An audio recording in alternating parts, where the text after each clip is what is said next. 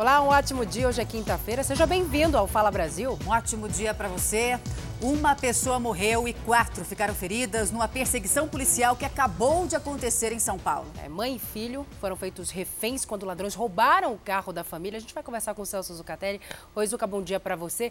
Eles viveram momentos de pânico, né? Os bandidos, inclusive, atingiram outros carros. Que sufoco. Foi assustador, Salso. Bom dia, Salso. Bom dia, Roberta. Exatamente isso que aconteceu. Você imagina o desespero desta mãe e da criança. E depois dos veículos que foram atingidos, dos motoristas que estavam nos veículos atingidos. O repórter Marcos Leandro está no local onde tudo aconteceu e vai nos informar. Marcos Leandro, como tudo isso começou? Bom dia.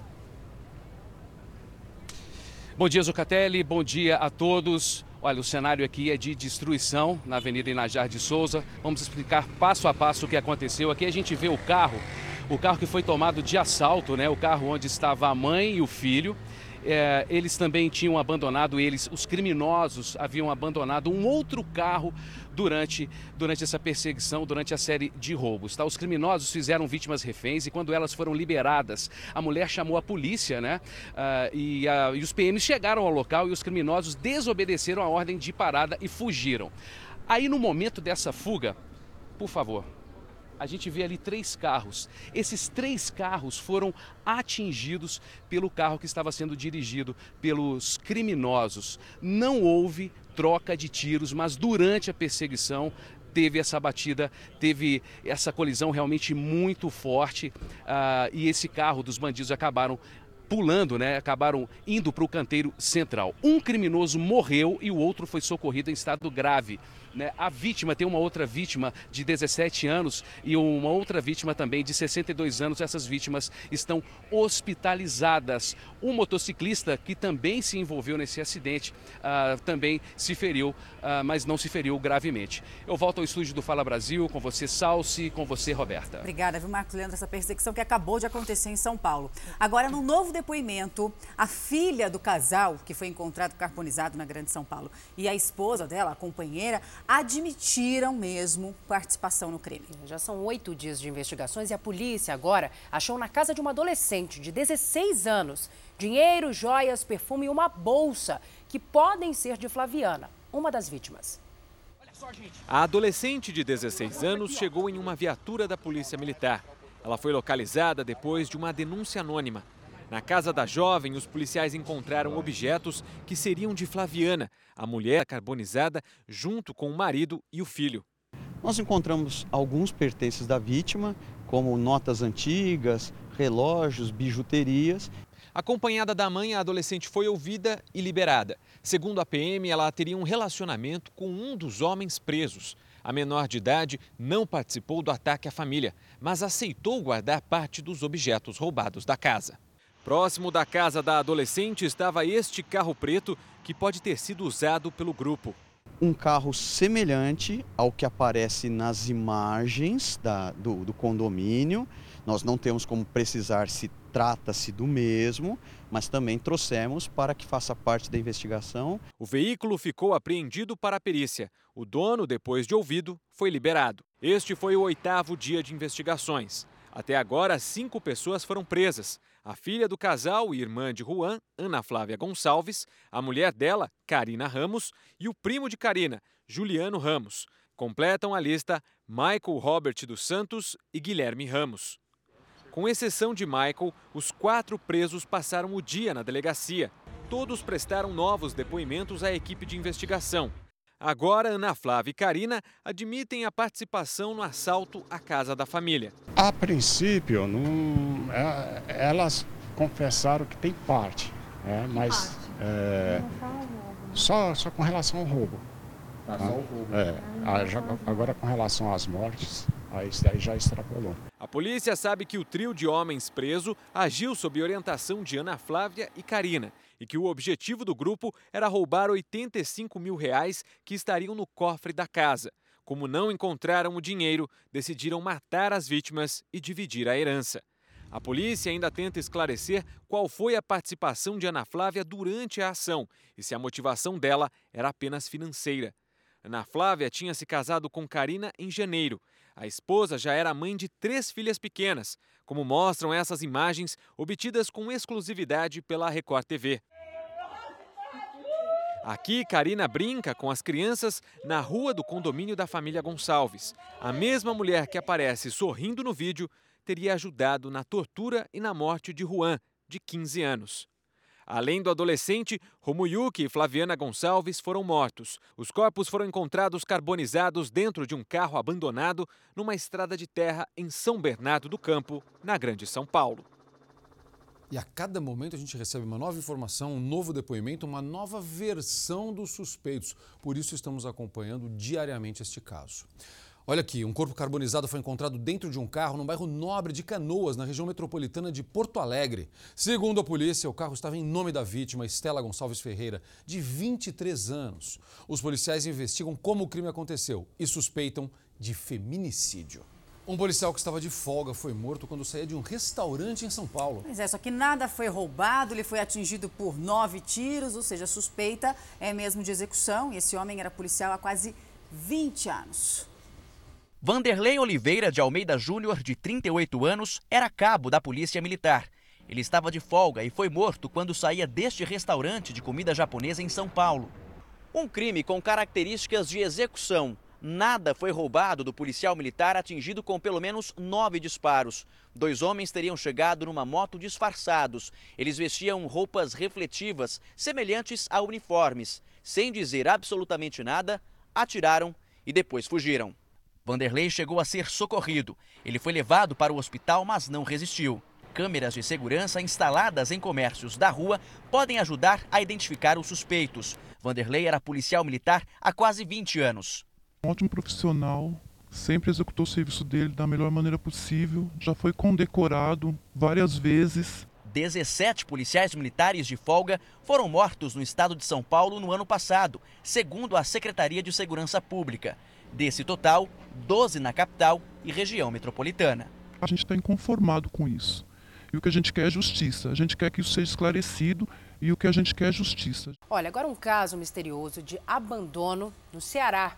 Uma recém-nascida foi encontrada na porta de um apartamento. É difícil acreditar, né? A bebê estava dentro de uma mochila no segundo andar do prédio e agora a família que encontrou essa recém-nascida pretende adotá-la.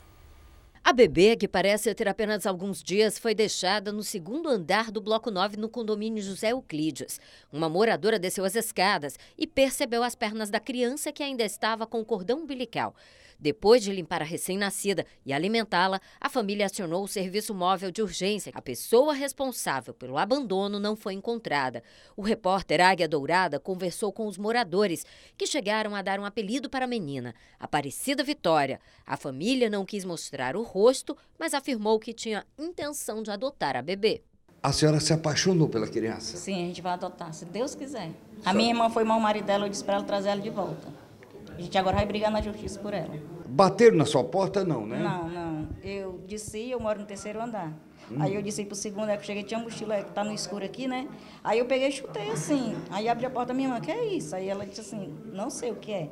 Aí quando eu olhei, só o pezinho de fora. Era um bebê, a coisa mais linda do mundo.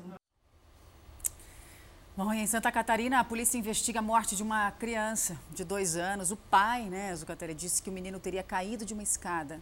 Uma perícia já foi feita na casa onde tudo aconteceu. Por segurança e durante as investigações, os nomes da vítima e da família não foram divulgados.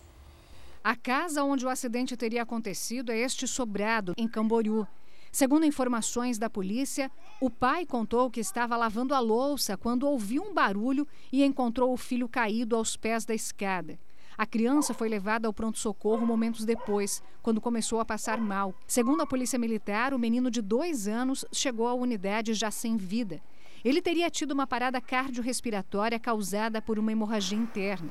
A queda é alegada pelo pai da criança. Quer dizer, temos que investigar todas as hipóteses. Realmente, se ocorreu a queda, né? se ocorreu a queda, se foi é, acidental ou provocada.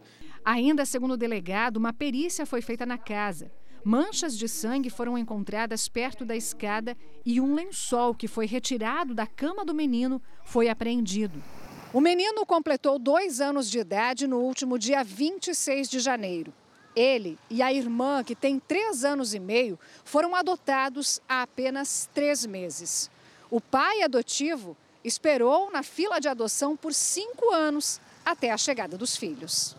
As crianças já eram acompanhadas pelo conselho tutelar da cidade até o momento em que elas foram adotadas pelo pai. Um cartório, pagar pelo casamento civil, fazer a cerimônia e depois descobrir que foi vítima, na verdade, de um golpe. Isso aconteceu com cerca de 300 casais, né, Salsi, é, no Rio de Janeiro. Cada história que a gente mostra aqui, né? A dona do cartório falso está presa. Outras duas pessoas são investigadas. Vamos ver. Era uma promessa tentadora, 600 reais pela cerimônia, quase metade do preço cobrado pela maioria dos cartórios. Além de rápido, o casamento ainda teria validade dupla, civil e religiosa.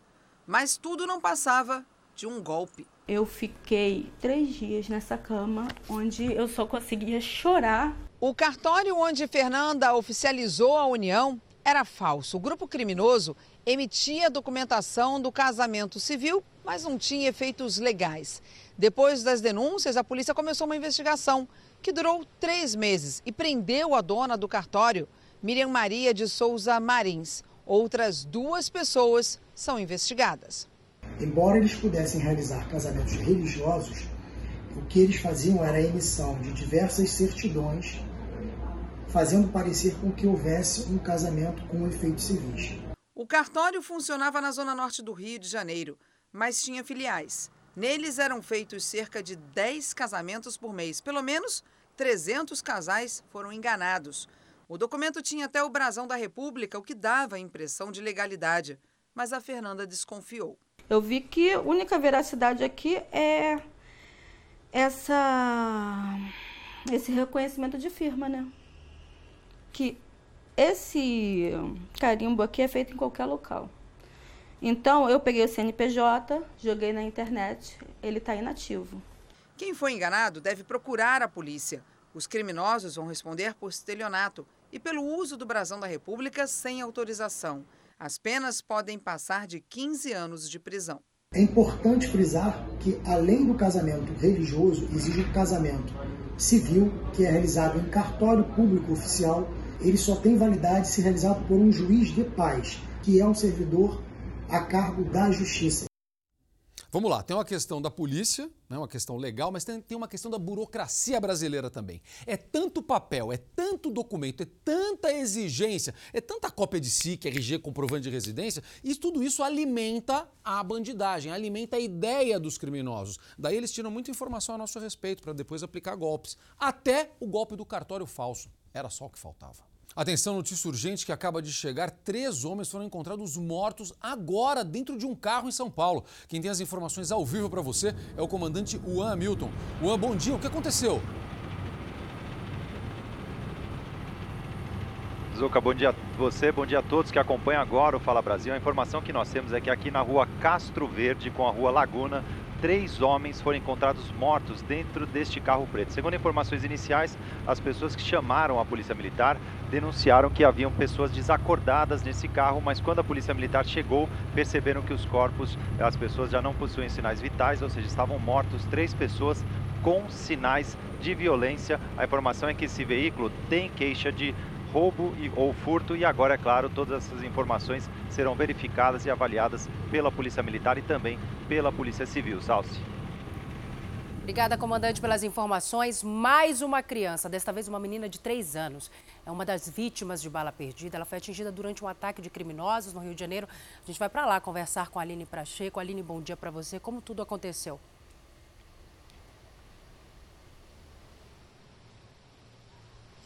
Olá, bom dia. Os criminosos armados chegaram em um carro e atiraram em um homem suspeito de envolvimento com um tráfico de drogas. Ele morreu no local, mas os tiros acabaram atingindo outras duas pessoas que estavam por perto, entre elas essa menina de três anos. Ela foi operada e segue internada. Um mototaxista que foi atingido de raspão, ele foi medicado e liberado. E em seguida, a polícia tomou o depoimento dele e agora tenta identificar esses suspeitos. Só esse ano, 25 pessoas foram vítimas de balas perdidas aqui na região metropolitana do Rio de Janeiro. Isso de acordo com a plataforma Fogo Cruzado. Cinco são crianças, seis pessoas morreram em 2020. Um outro caso que a polícia está investigando é a morte de um militar da Marinha de 36 anos. Ele foi assassinado em Niterói, na região metropolitana do Rio. Salce. A população já não aguenta mais. Obrigada, Aline, pelas informações. Edson Brits, assassino confesso do ex-jogador Daniel e preso desde outubro de 2018, está com mais um problema na justiça. Ele não está pagando a pensão para a filha da vítima. Vamos falar com a Thaís Santana. Thaís, bom dia para você. Qual o valor agora dessa dívida? Bom dia a você e a todos que nos acompanham no Fala Brasil. A dívida acumulada agora é em 15 mil reais. Pela decisão, Edson Brits tem que pagar 5 mil reais por mês de pensão alimentícia à menina até que ela complete 24 anos. Atualmente a criança está com 3 anos de idade.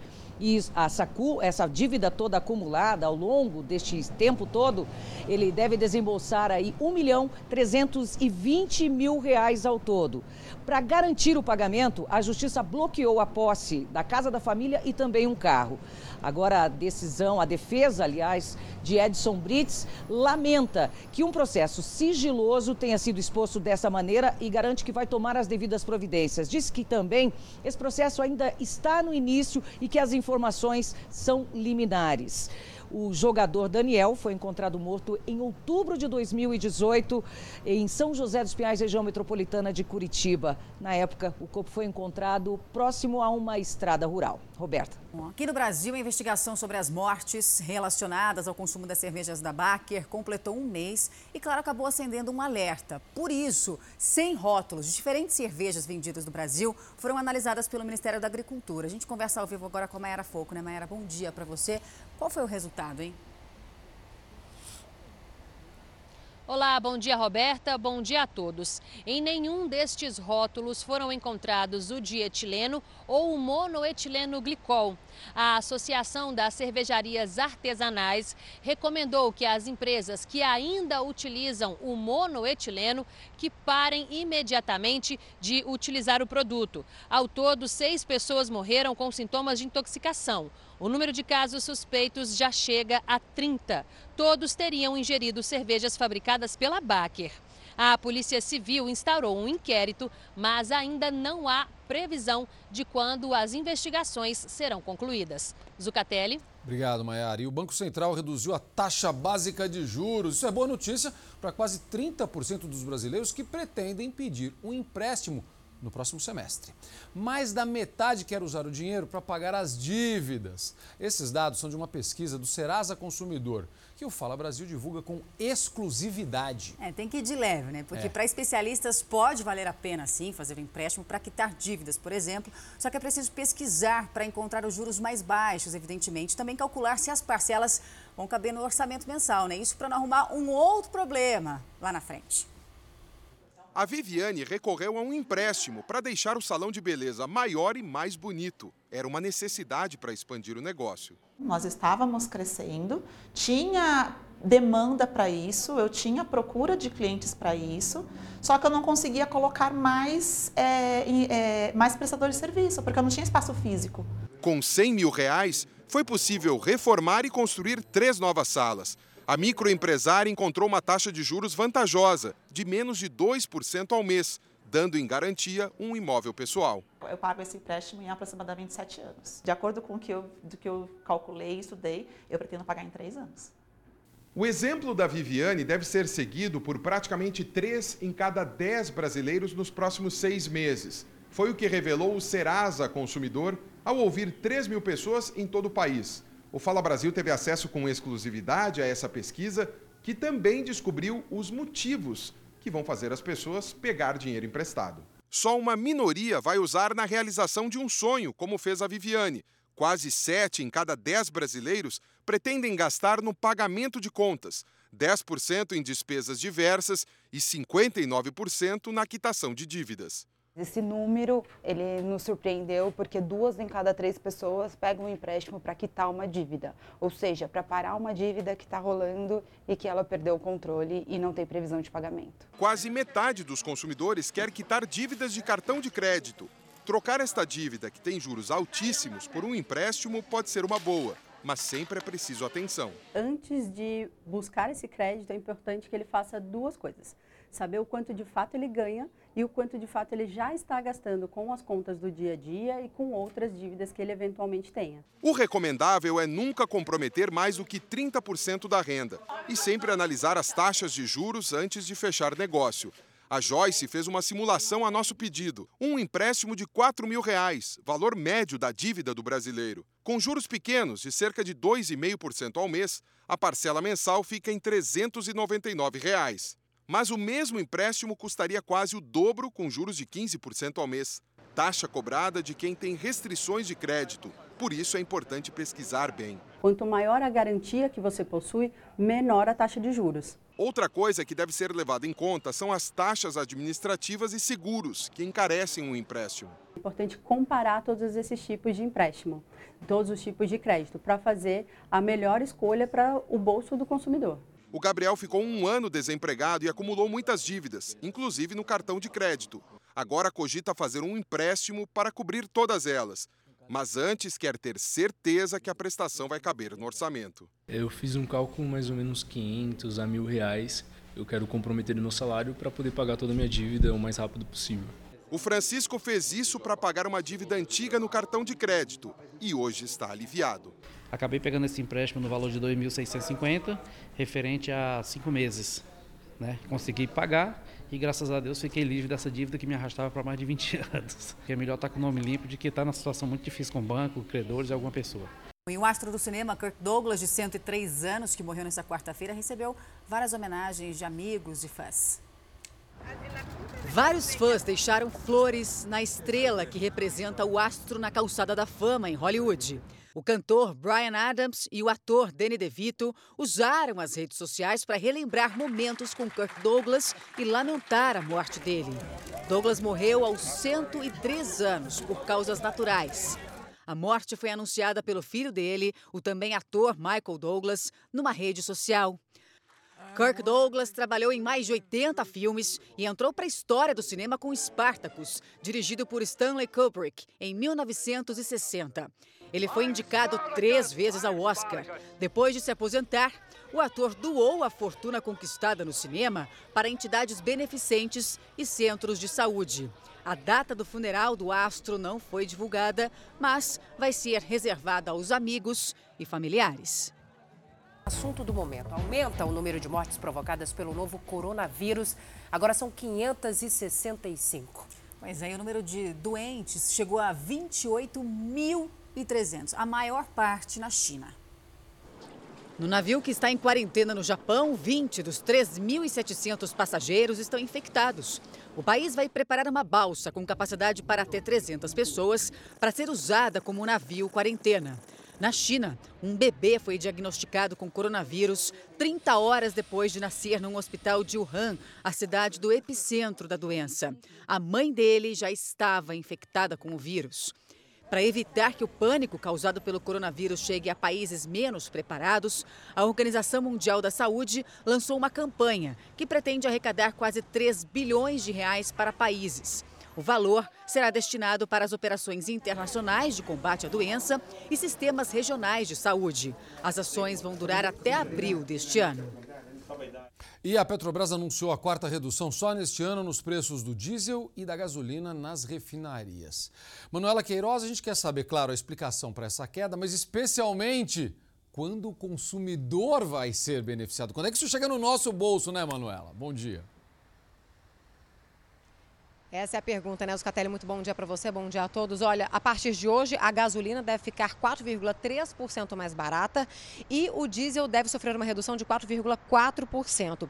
Especialistas atribuem esse panorama à China. Isso porque, com a epidemia de coronavírus, milhões de chineses estão confinados e, com isso, há uma redução no consumo de combustível. Sem a procura por parte da China, o preço dos combustíveis caiu no mercado interno do Brasil e também de outros países. Aqui, Zucatelli, o presidente Jair Bolsonaro reclamou reclamou que essas reduções, essas quedas nas refinarias não estão sendo repassadas aos consumidores. E ele desafiou os governadores a zerar os tributos federais caso os estados zerem o ICMS. Roberta. O presidente americano Donald Trump foi absolvido no julgamento do impeachment, que sofreu por abuso de poder. Ele continua, portanto, à frente da Casa Branca. Essa decisão foi tomada em pouco mais de meia hora no Senado.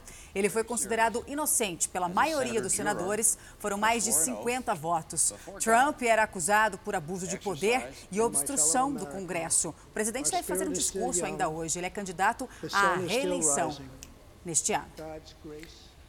Drogas, traição e vingança. O que é por trás da armação que levou um comerciante a ficar 100 dias preso? É o que você vai ver no episódio de hoje, em Nome da Justiça, com Luiz Bart e a especialista em crimes, Ilana Casoy. Algema ele, por favor. A prisão em flagrante. Está preso por tráfico de droga. Difícil contestar provas tão evidentes. Como foi parar essa droga embaixo do banco do meu carro? O senhor nunca mexeu com isso. A vida e a família desmoronam. Tráfico de drogas, vingança, traição. Eu comecei a gritar socorro para minha filha. Eu nunca vi uma pessoa desprender tanta maldade. Eu e Ilana Casoy esperamos você com mais uma história surpreendente. Em nome da justiça, hoje, 10 e meia da noite. Três homens foram encontrados mortos né, agora há pouco dentro de um carro em São Paulo. Você viu aqui no Fala Brasil. E quem tem mais informações sobre esse assunto é a repórter Michele Rosa. Né, Michele? Bom dia para você. Parece que a polícia recebeu uma denúncia anônima, né? É isso mesmo, bom dia, bom dia a todos que estão nos assistindo. A Polícia Militar recebeu uma denúncia anônima de que haviam três pessoas é, desacordadas dentro de um carro aqui na zona sul de São Paulo. Então, quando chegou aqui no local, constatou que de fato haviam três pessoas. O carro é esse aqui, logo atrás de mim. Olha só, nesse momento, a Polícia Militar isolou a área e estamos aguardando a chegada da perícia, porque estas três pessoas estariam então mortas. A polícia constatou ao chegar aqui no local as mortes dessas três pessoas. Ainda segundo a polícia militar, os corpos têm sinais de violência, mas não há marcas de tiros, tá? É o carro em que esses corpos foram encontrados foi furtado. Ele teria sido furtado há 20 dias em Itapecerica da Serra, região metropolitana aqui de São Paulo. A placa também acabou de ser constatada que a placa é clonada de Belém do Pará. As vítimas têm entre 20 e 25 anos. Salsi, Roberta. A primeira-dama de Lesoto, um pequeno país do sul da África, acusada de matar a ex-mulher do marido, se apresentou à justiça. Maizia Tabani é casada com o primeiro-ministro de Lesoto, Tomás Tabani, e a ex-mulher do premier foi morta a tiros dois dias antes da posse dele, em 2017. Os dois passavam por um processo de divórcio litigioso. Na época, homens armados foram responsabilizados, mas novas provas mostraram o envolvimento do casal. No início de janeiro, a atual primeira-dama fugiu do país depois que um mandado de prisão foi expedido contra ela. Mas nessa quarta, ela se entregou, se apresentou à justiça e ficará presa até a audiência de custódia. Agora, uma polêmica. Os atores Giovanna Eubank e o Bruno Galeasso estão incomodados com os comentários que vem recebendo sobre a gravidez da atriz. Ao invés de comentar, as pessoas podiam resolver adotar, né? É. Como eles. Algumas pessoas disseram que o filho biológico do casal seria uma recompensa por eles terem adotado duas crianças. A Giovanna e o Bruno não acham que adotar seja uma caridade e disseram que ler esse tipo de mensagem machuca. Mas afinal, por que a adoção ainda é um assunto tão delicado e polêmico? Veja.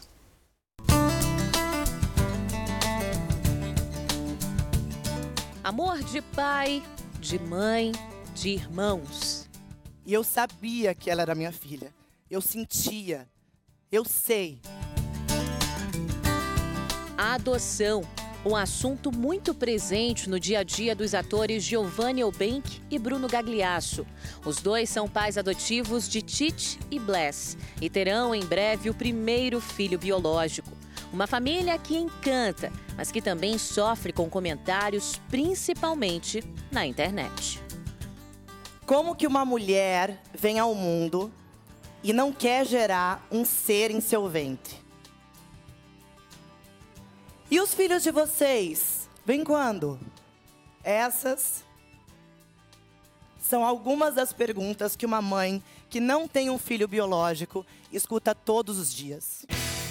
Outras mulheres famosas também optaram pela adoção, como Drica Moraes, que se encantou por Mateus, Leandra Leal, que se tornou mãe da Júlia.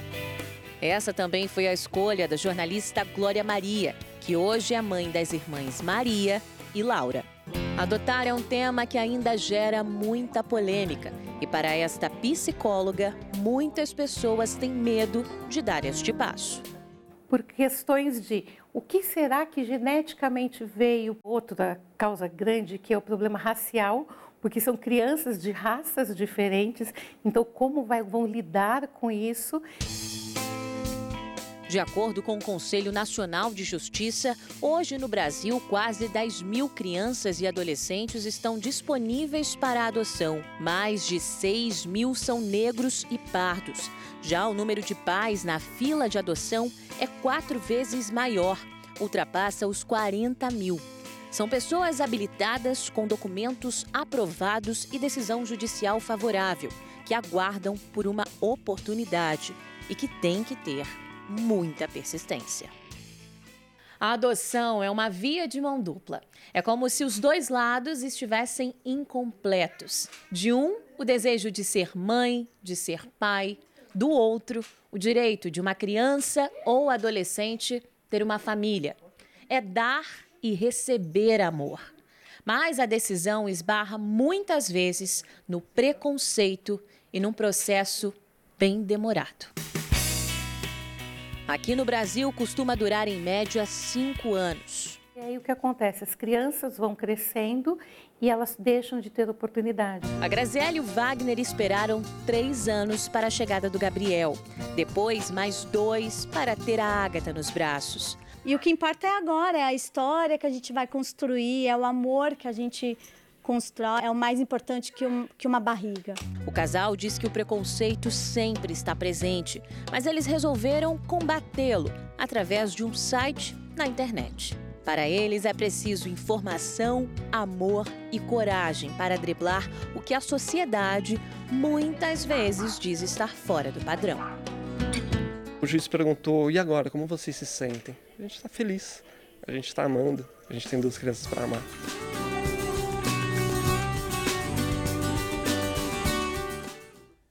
É isso aí, é muito amor. Informação é a maior arma contra o preconceito. Em relação às pessoas famosas, elas dão um exemplo muito importante à sociedade. Então é muito bom que elas divulguem e falem sobre o processo de adoção. Mas fica um recado importante aqui em relação aos comentários nas redes sociais. Vamos usar esse espaço dos comentários para elogios, para tirar dúvidas, para fazer perguntas. Vamos aproveitar isso em vez de colocar só crítica. Se a gente fizer isso, a gente muda esse quadro. Vocês não acham, Roberta? Sem Salsa? dúvida, a gente tem um poder enorme na mão, que é o poder da comunicação todos nós. Hoje não é mais restrito aos veículos de comunicação. Todo mundo tem esse poder. A gente pode ajudar, a gente pode melhorar, a gente pode incentivar. E não é uma questão de caridade mesmo, como eles falaram, é amor. Só adota quem tem esse amor, né? Exatamente. Utilizar a internet para fazer coisa boa, né, gente? Pelo amor de Deus. É isso aí, isso é um bom recado. Meninas, um ótimo dia para vocês. Para você também, obrigada. Bom o Fala dia. Brasil termina agora. Você pode rever toda esta edição e muito mais no Play Plus. Um ótimo dia para você. Excelente dia, a gente fica agora com Hoje em Dia.